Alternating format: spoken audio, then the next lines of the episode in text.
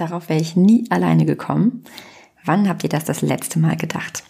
Warum Schwarmintelligenz in unserer DNA liegt, was die Psychologie dahinter ist und wie ihr das Wissen darum in eure Unternehmenskultur integrieren könnt, darum geht's in der heutigen Folge. Herzlich willkommen zu Besser fühlen, besser führen, deinem Podcast rund um Positive Leadership. Entdecke, was in dir steckt und wie du die Arbeitswelt zu einem besseren Ort machen kannst.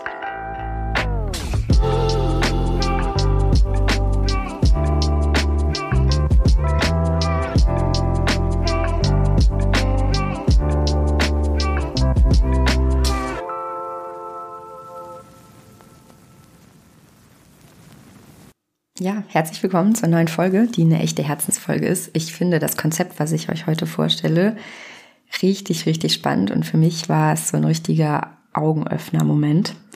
Ich hoffe sehr, dass es mir gelingt, dass ich das rüberbringen kann. Ein kleiner Spoiler vorab. Wir Menschen sind nicht dafür gemacht, alleine in unserem Büro zu sitzen und auf die große Erleuchtung zu warten. Innovation entsteht nicht allein, sondern in Gemeinschaft.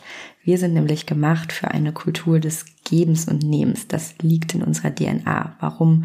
Das erzähle ich noch. Ich spreche in dem Zusammenhang ja auch ganz oft von Schwarmintelligenz. Den Begriff habt ihr bestimmt auch schon gehört. Also ich habe eingangs schon gefragt, wann hast du das letzte Mal gedacht, das hätte ich alleine nicht geschafft oder darauf wäre ich alleine niemals gekommen? Oder wann hat dir das letzte Mal jemand gesagt, danke dafür, das hätte ich ohne dich nicht geschafft? Heute möchte ich mit euch über ein, wie ich finde, faszinierendes Konzept sprechen, das nicht nur Innovation fördert, sondern auch die Grundlage für eine positive und menschenzentrierte Unternehmenskultur schafft. Die Rede ist von, Achtung, kompliziertes Wort, Reziprozitätsnetzwerken. Wir sprechen gleich darüber, was diese Netzwerke eigentlich sind und warum sie eben nicht nur Innovation, sondern auch eine menschenzentrierte Arbeitsweise im Unternehmen antreiben können. Ganz vorab ein praktisches Unternehmensbeispiel. Ich erzähle euch jetzt mal eine Geschichte von Jim Malozzi. Der war ein amerikanischer oder ist immer noch ein amerikanischer CEO, der Positive Leadership praktiziert. Und er ist damals in eine neue Position gekommen, also in ein neues Unternehmen, eben als CEO in so eine Immobilienfirma eingestiegen. Und der Firma ging es damals nicht so gut. Und bei seinem ersten großen Meeting als CEO, wo alle zusammengetrommelt wurden, da hat er gefragt, wie kann es uns gelingen, das Unternehmen wieder voranzubringen? Also zum Beispiel, wie können wir neue Kunden akquirieren? Wie können wir neue Verkäufe abschließen? Wie können wir behaltende, bestehende Kunden behalten und weiterhin begeistern? Und er hat es dann so gemacht, dass er alle im Meeting darum gebeten hat, eine Idee an eine bestimmte E-Mail-Adresse zu senden. Da wurde das dann alles gesammelt und wurde allen zugänglich gemacht. Und es sind mehr als 2000 Ideen eingegangen. Und im gesamten Verlauf des kommenden Jahres sind unzählige davon umgesetzt worden. Und er sagt ganz klar, dass diese Etablierung von so einem Reziprozitätsnetzwerk ein riesengroßer Faktor dafür war, warum es diesem Unternehmen auch nach diesem einen Jahr viel, viel besser ging. Also was ist hier passiert? Wie gesagt, das Stichwort, um das es heute geht, heißt Reziprozität und Reziprozitätsnetzwerke. Was ist das? Reziprozität ist der Grundsatz des Gebens und Nehmens. Und Reziprozitätsnetzwerke sind eben die Strukturen, die diese wechselseitige Unterstützung und Kooperation erst ermöglichen. Also anders gesagt, es geht um mehr als jetzt zum Beispiel nur Geschäftsbeziehungen. Es geht darum, ein ähm, Netzwerk aufzubauen, was so ja echte Verbindungen schafft und eine echte Kultur des Gebens und Nehmens etabliert.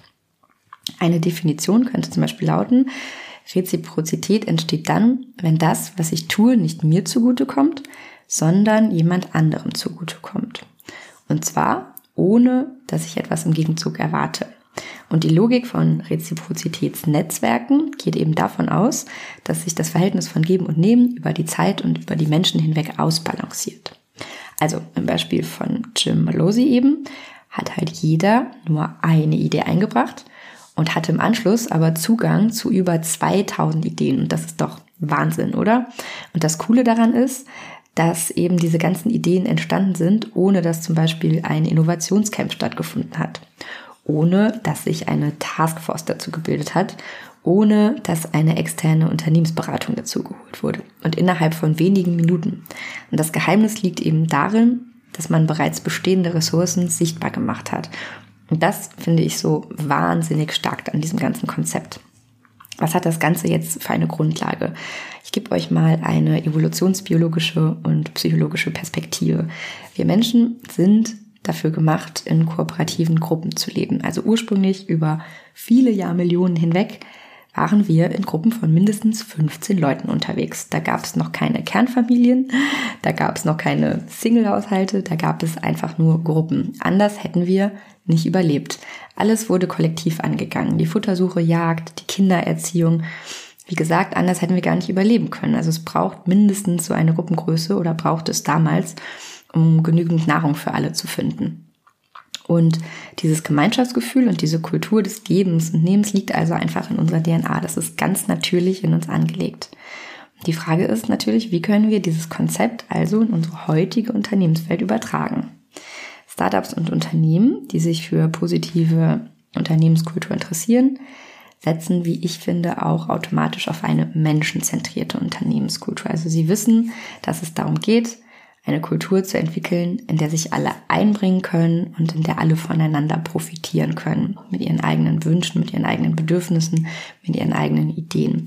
Und Reziprozitätsnetzwerke fördern eben diese Kultur, indem sie so zum Beispiel auf Vertrauen und auch auf Zusammenarbeit basieren und können dadurch halt diese unwahrscheinlichen Synergieeffekte erzeugen. Und indem ihr eurem Netzwerk oder ja, auf eurer Arbeit eben die Unterstützung bietet und gleichzeitig von anderen profitiert, schafft ihr ein Umfeld, das nicht nur produktiv und kooperativ, sondern eben auch erfüllend ist.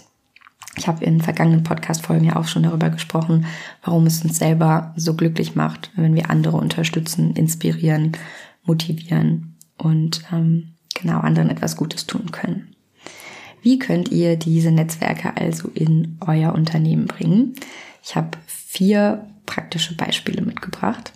Das erste ist der Netzwerkaufbau nach außen, also identifiziert potenzielle Partner, Experten, Gleichgesinnte, die eure Vision teilen und dann geht raus und tauscht euch mit denen aus, tauscht eure Ideen aus.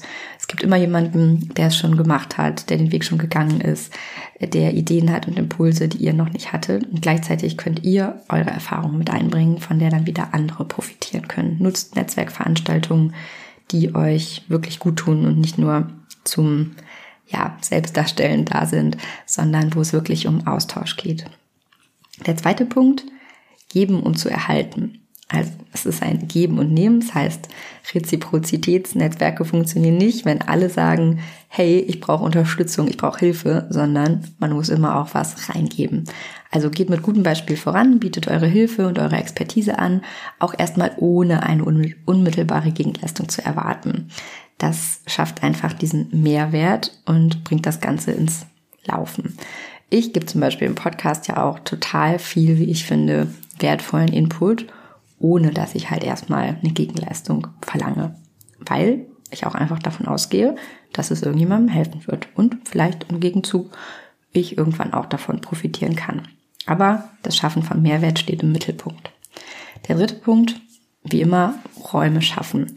Es bringt nichts jetzt, wenn ihr rausgeht aus dieser Folge und ihr dieses Wissen habt und wisst, oh, es gibt diese Netzwerke, sondern ihr müsst Räume schaffen, wo die auch genutzt werden können, gelebt werden können und in die Praxis gebracht werden können. Also schafft einen Raum für offene Kommunikation und für den Austausch von Ideen. So ein offenes Umfeld, das fördert, wie eben schon beschrieben, Kreativität und Innovation wahnsinnig. Und der vierte Punkt bezieht sich auf die Feedback-Kultur. Ihr könnt das Ganze auch im Rahmen von Feedback nutzen. Begrüßt konstruktives Feedback und seid bereit, von anderen zu lernen. Also es ist ein kontinuierlicher Verbesserungsprozess. Das ist hier der Schlüssel zum Erfolg. Also wir sind alle nicht perfekt. Habt diese Grundhaltung und nehmt eure Impulse, Feedback und Ideen auch wirklich an. Nehmt euch die Zeit voneinander zu lernen. Also die vier Punkte, der Netzwerkaufbau nach außen, dann erstmal geben, um zu erhalten, die Räume schaffen und eine entsprechende Feedback-Kultur etablieren. Ich finde, in einer Welt, die so von ja, ständigem Wandel und jetzt auch von vielen Unsicherheiten geprägt ist, da sind diese Reziprozitätsnetzwerke ein total starker Katalysator für nachhaltigen Erfolg, weil sie machen, wie gesagt, Ressourcen sichtbar, die schon da sind. Sie ermöglichen dadurch nicht nur Innovation, sondern fördern auch eine positive und menschenzentrierte Unternehmenskultur, für die ich ja auch brenne und für die ich stehe. Falls euch diese Folge gefallen hat und ihr mehr zum Thema Kultur des Gebens erfahren möchtet, dann kann ich euch zwei vergangene Folgen empfehlen. Und zwar einmal Folge 11, warum du andere öfters um Hilfe bitten solltest, und Folge 17, diese Art von Menschen brauchst du in deinem Leben und Unternehmen. Ich finde, das sind zwei Folgen, die sich sehr gut ergänzen, was das Thema angeht. Folge 11, Folge 17.